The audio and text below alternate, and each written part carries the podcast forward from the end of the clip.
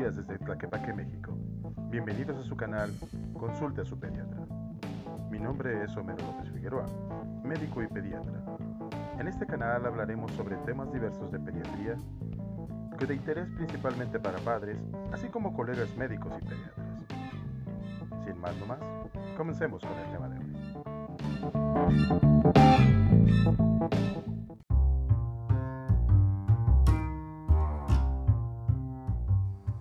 Buen día, mi nombre es Homero López Figueroa. Bienvenidos a mis notas de pediatría en un clic.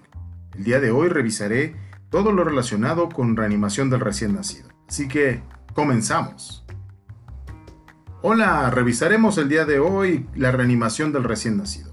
Y a continuación, algunos puntos clave. Primer punto clave. La preparación adecuada para la reanimación neonatal garantiza que se pueda prestar asistencia de manera oportuna y competente. Segundo, evitar el pinzamiento precoz del cordón umbilical después del parto puede ejercer una repercusión significativa sobre la evolución del recién nacido. Y tercero, la monitorización adicional como electrocardiografía, detección de dióxido de carbono y función respiratoria puede ser útil durante la reanimación.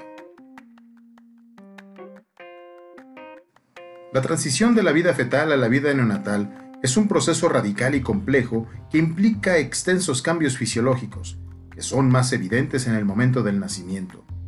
Los individuos que asisten a los recién nacidos deben controlar el progreso de esta transición y estar preparados para intervenir cuando sea necesario. En la mayoría de los nacimientos, esta transición tiene lugar sin que se requiera ninguna asistencia significativa. Sin embargo, cuando surge la necesidad de intervención, la presencia de profesionales expertos en la reanimación neonatal puede salvar la vida. Cada año nacen alrededor de 4 millones de niños en Estados Unidos y más de 30 veces esa cifra en el mundo. Se calcula que aproximadamente en el 5 al 10% de los nacimientos se requerirá de alguna forma de reanimación más allá de la asistencia básica, lo que determina que la reanimación neonatal sea la forma de reanimación practicada con mayor frecuencia en la asistencia médica. En todo el mundo, alrededor de un millón de muertes de recién nacidos se asocian con asfixia perinatal. Si bien la reanimación temprana y eficaz del recién nacido no evitará todas las muertes neonatales tempranas, dicha intervención salvará muchas vidas y reducirá de manera considerable la morbilidad posterior. Los intentos de reanimar a recién nacidos inmediatamente después del parto se han realizado en todas las épocas, con referencias en la literatura, la religión y la medicina desde la antigüedad.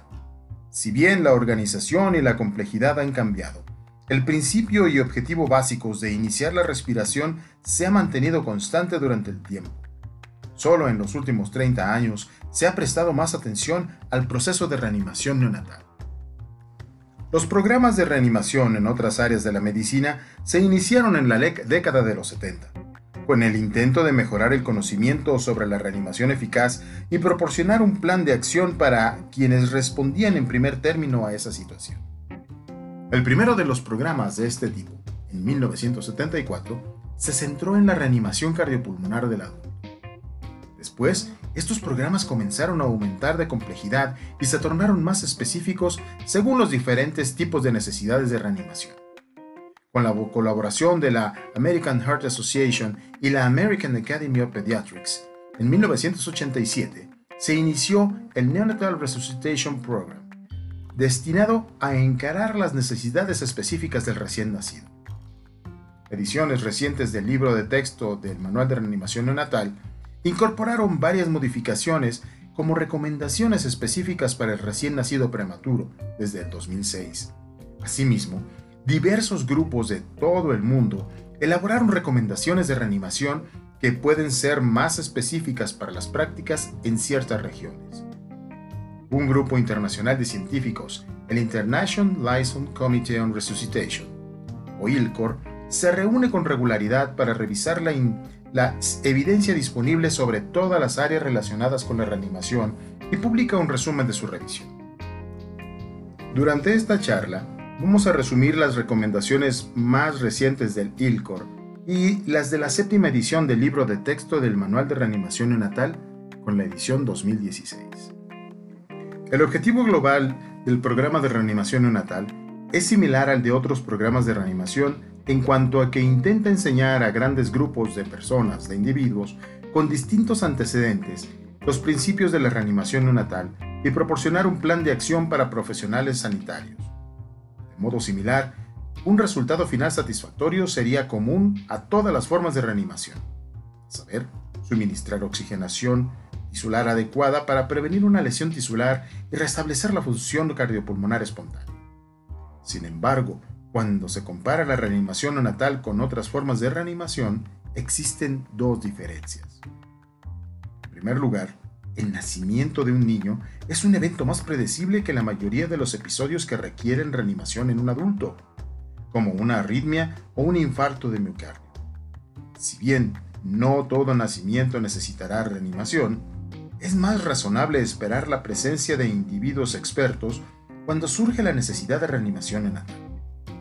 Es posible anticipar con cierta exactitud que recién nacidos tendrán más posibilidad de requerir reanimación sobre la base de factores perinatales, lo que da tiempo para la preparación. Segunda diferencia de la reanimación neonatal respecto de otras formas de reanimación consiste en la fisiología singular involucrada en la transición normal de la vida fetal a neonatal.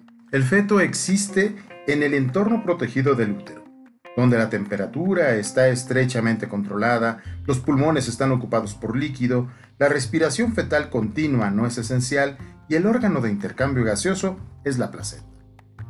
La transición que se produce en el momento del parto exige que el recién nacido aumente la producción de calor, inicia la respiración continua, reemplace el líquido pulmonar por aire oxígeno y aumente de manera considerable el flujo sanguíneo pulmonar para que pueda haber intercambio gaseoso en los pulmones.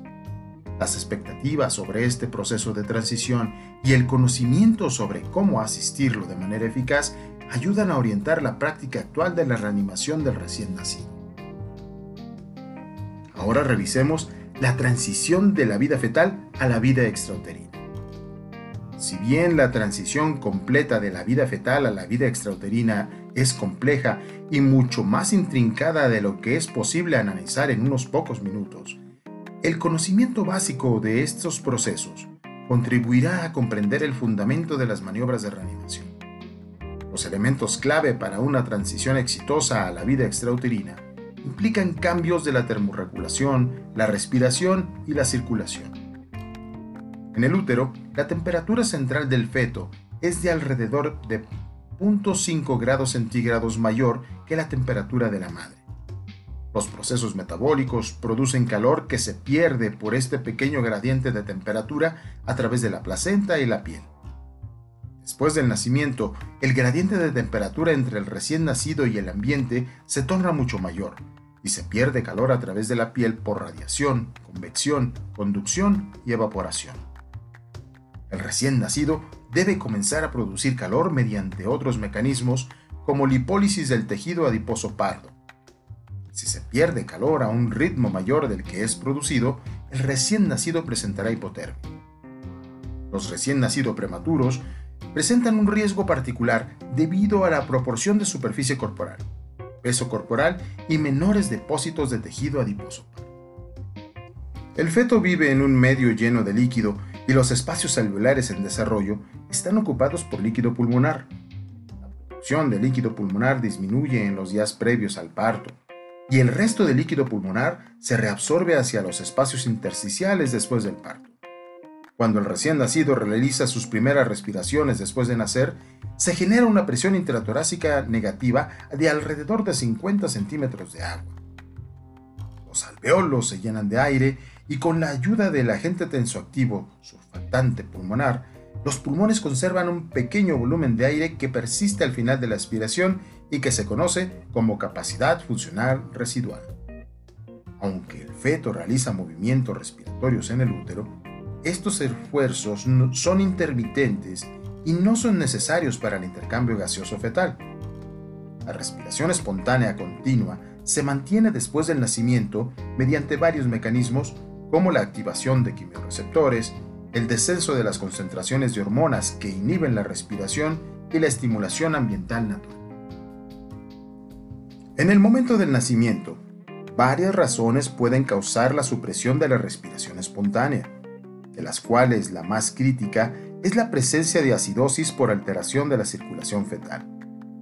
Investigadores que evaluaron modelos animales han descrito la evolución natural de las respuestas fisiológicas a la asfixia y la acidosis. Dowes, en 1968, describió la respuesta respiratoria a la acidosis en diferentes especies animales. Observó que cuando disminuye el pH, los animales suelen presentar un periodo relativamente breve de apnea seguido de boqueadas. Luego, aumenta la frecuencia del patrón de boqueo hasta que cesa la respiración nuevamente durante un segundo periodo de apnea. Asimismo, Dawes señaló que el primer periodo, o apnea primaria, se podía revertir con estimulación, mientras que el segundo periodo, apnea secundaria o terminal, requeriría de asistencia ventilatoria para establecer finalmente la respiración espontánea. Se advirtió que el primer signo de mejoría era el aumento de la frecuencia cardíaca. Se observó recuperación adicional cuando el recién nacido comenzaba a boquear otra vez. El periodo secundario de apnea difiere en duración, lo que depende del tiempo de asfixia y el grado de acidosis. En la situación clínica, por lo general se desconoce el momento exacto de inicio de la acidosis y, por consiguiente, cualquier apnea observada puede ser primaria o secundaria. En esto se basa la recomendación de reanimación que se puede intentar estimulación en presencia de apnea, pero si esta no es, no es eficaz con rapidez, se debe iniciar de inmediato la ventilación asistida. En ausencia de acidosis, un recién nacido también puede presentar apnea por exposición reciente a medicamentos que suprimen la respiración como narcóticos, anestésicos, anestésicos y magnesio. Estos medicamentos cruzan la placenta cuando son administradas a la madre y, según el momento de administración y la dosis, pueden deprimir el impulso respiratorio del recién nacido. La circulación fetal es singular, porque el intercambio gaseoso se produce en la placenta. En el corazón del feto, la sangre oxigenada que retorna a través de la vena umbilical se mezcla con sangre desoxigenada de la vena cava superior y la vena cava inferior y se distribuye diferenciadamente por todo el cuerpo. La sangre más oxigenada se dirige hacia el cerebro, mientras que la sangre más desoxigenada se dirige hacia la placenta. Así, la sangre que retorna de la placenta a la aurícula derecha es dirigida de manera preferencial por el agujero oval a la aurícula izquierda y el ventrículo izquierdo. Luego a la aorta ascendente, lo que aporta al cerebro la sangre más oxigenada. Los conductos fetales, incluido el conducto arterioso y el agujero oval, permiten que la mayor parte de la sangre evite los pulmones con su resistencia vascular intrínsecamente alta consecuencia, el flujo sanguíneo pulmonar es de alrededor del 8% del gasto, del gasto cardíaco total. En la circulación postnatal madura, los pulmones deben recibir el 100% del gasto cardíaco. Cuando desaparece la circulación placentaria de baja resistencia después del parto, aumenta la resistencia vascular sistémica del recién nacido, mientras que la resistencia vascular pulmonar comienza a disminuir como resultado de la expansión pulmonar la mayor tensión de oxígeno arterial y alveolar y los vasodilatadores locales. Estos cambios determinan un aumento sustancial del flujo sanguíneo pulmonar. La saturación promedio de oxihemoglobina fetal medida en fetos de cordero es de alrededor del 50%, pero varía en diferentes sitios de la circulación fetal entre el 20 y el 80. A medida que desaparece el líquido de los espacios aéreos la saturación de oxihemoglobina se eleva de manera gradual durante los primeros 5 a 15 minutos de vida hasta el 90%. Más. Los diagramas que a continuación van a aparecer muestran los patrones de flujo sanguíneo del feto y del recién nacido que cumplen una transición normal. En caso de problemas de transición secundarios a asfixia, aspiración de meconio, o prematuridad extrema, los pulmones a veces no son capaces de realizar un intercambio gaseoso eficiente y en consecuencia, la saturación de oxígeno puede no aumentar según lo previsto.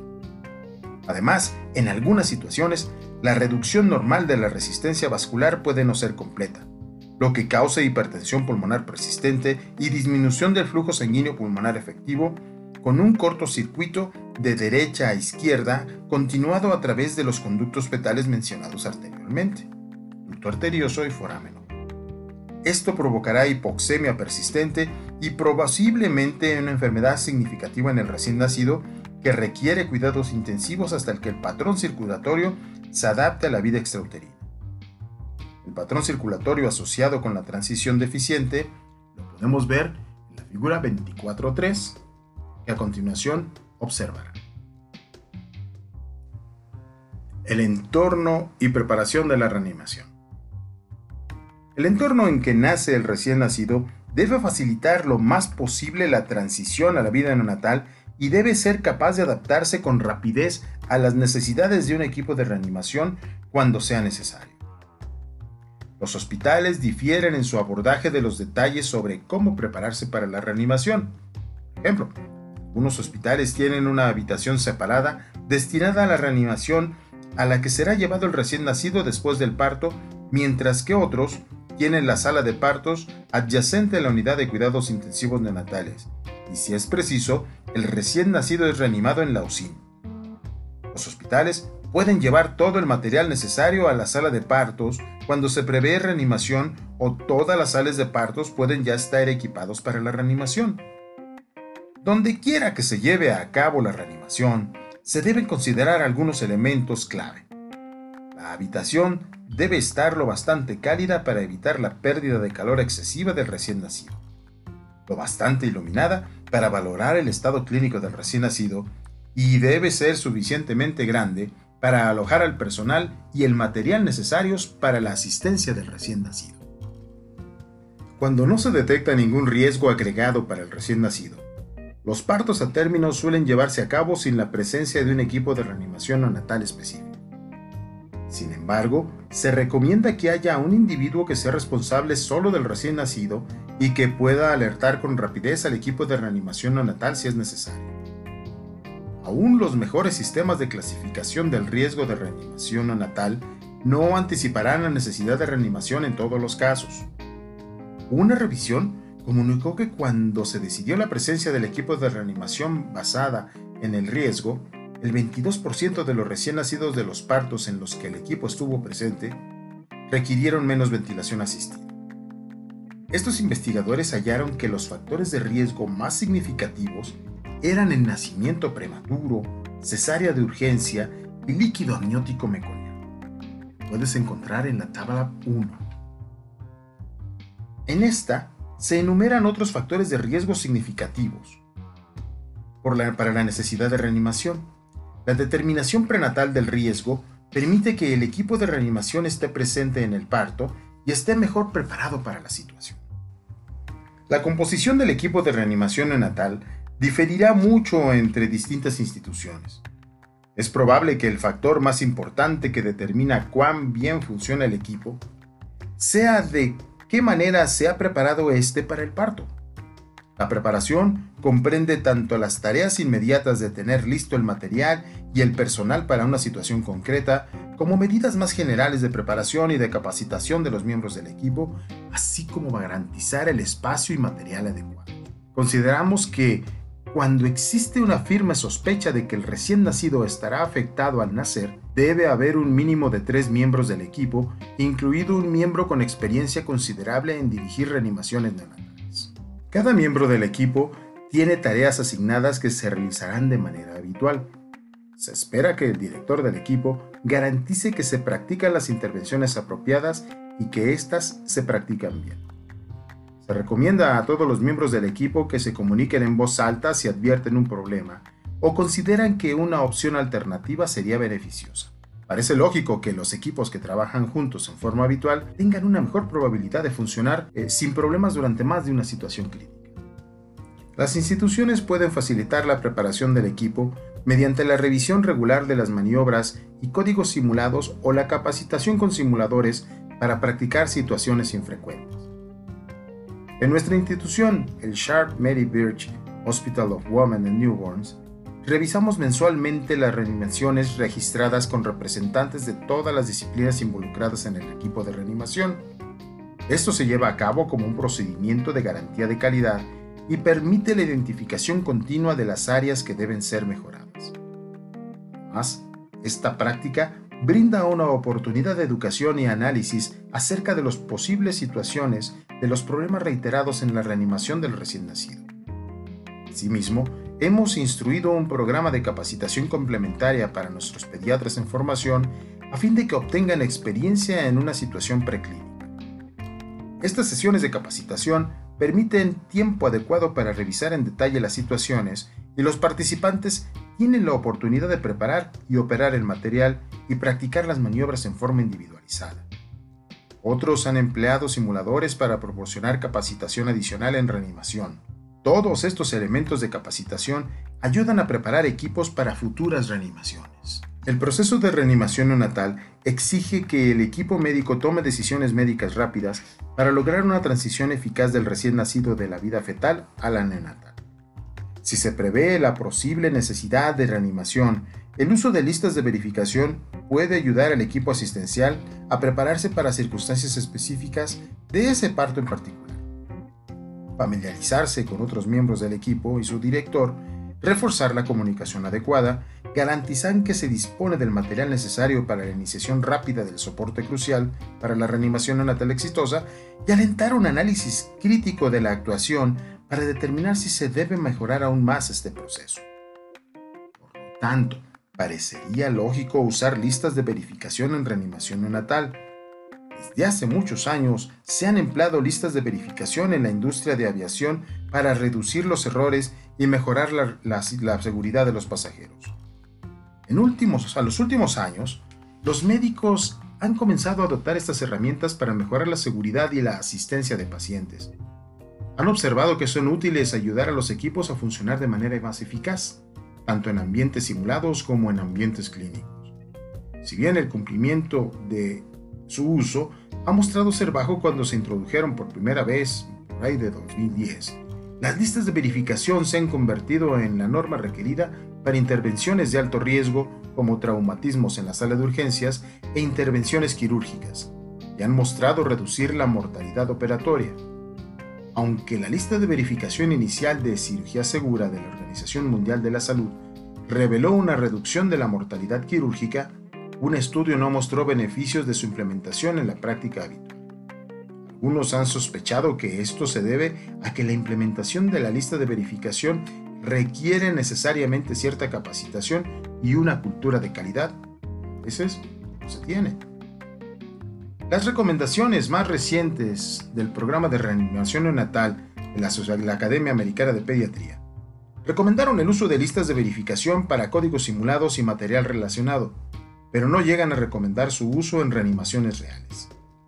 El uso de las listas de verificación con un análisis crítico de la actuación en reanimaciones reales representa un mecanismo para mejorar la comunicación y reconocer y resolver problemas, y debe ser un componente esencial de la reanimación neonatal durante la reanimación neonatal es útil para mejorar la comunicación general y permite la rápida identificación de problemas que deben ser encarados por, directores institucionales. Hemos mostrado que la introducción de dichas listas de verificación para la reanimación neonatal ha mejorado la comunicación y función global del equipo. En la figura 4 se presenta un ejemplo de nuestra lista de verificación institucional, si bien debe haber una mayor evaluación de la utilidad y el beneficio de las listas de verificación para la reanimación neonatal, recomendamos el uso de listas de verificación específicas de la institución para los equipos de reanimación neonatal. Las recomendaciones del ILCOR estipulan que puede ser útil una lista de verificación estandarizada para generalizar que todos los suministros y material necesarios estén presentes y funcionando cuando se detectan factores de riesgos perinatales, se deben movilizar un equipo y su director debe realizar un análisis crítico previo a la reanimación, identificar las intervenciones que pueden ser necesarias y asignar funciones y responsabilidades a los miembros del equipo. Durante la reanimación, es crucial que el equipo muestre comunicación eficaz y aptitudes de trabajo en equipo para ayudar a garantizar la calidad y seguridad del paciente. Además, se sugiere emplear, siempre que sea posible, técnicas de instrucciones y un análisis crítico de la actuación en la reanimación neonatal. Respecto a la transición y reanimación, después del nacimiento, la circulación en las arterias y las venas umbilicales suele persistir por algunos minutos. El volumen de sangre adicional transferido al recién nacido durante este periodo se conoce como transfusión placentaria. Durante los primeros 30 segundos del pinzamiento diferido del cordón, la volemia del recién nacido aumenta por lo menos a 12 mililitros por kilo. El momento del pinzamiento del cordón umbilical influye en la magnitud de la transfusión placentaria y el volumen de plasma y eritrocitos ulterior en el recién nacido. El pinzamiento precoz puede privar a los recién nacidos de sangre, que cumple un papel importante en la apertura de los pulmones.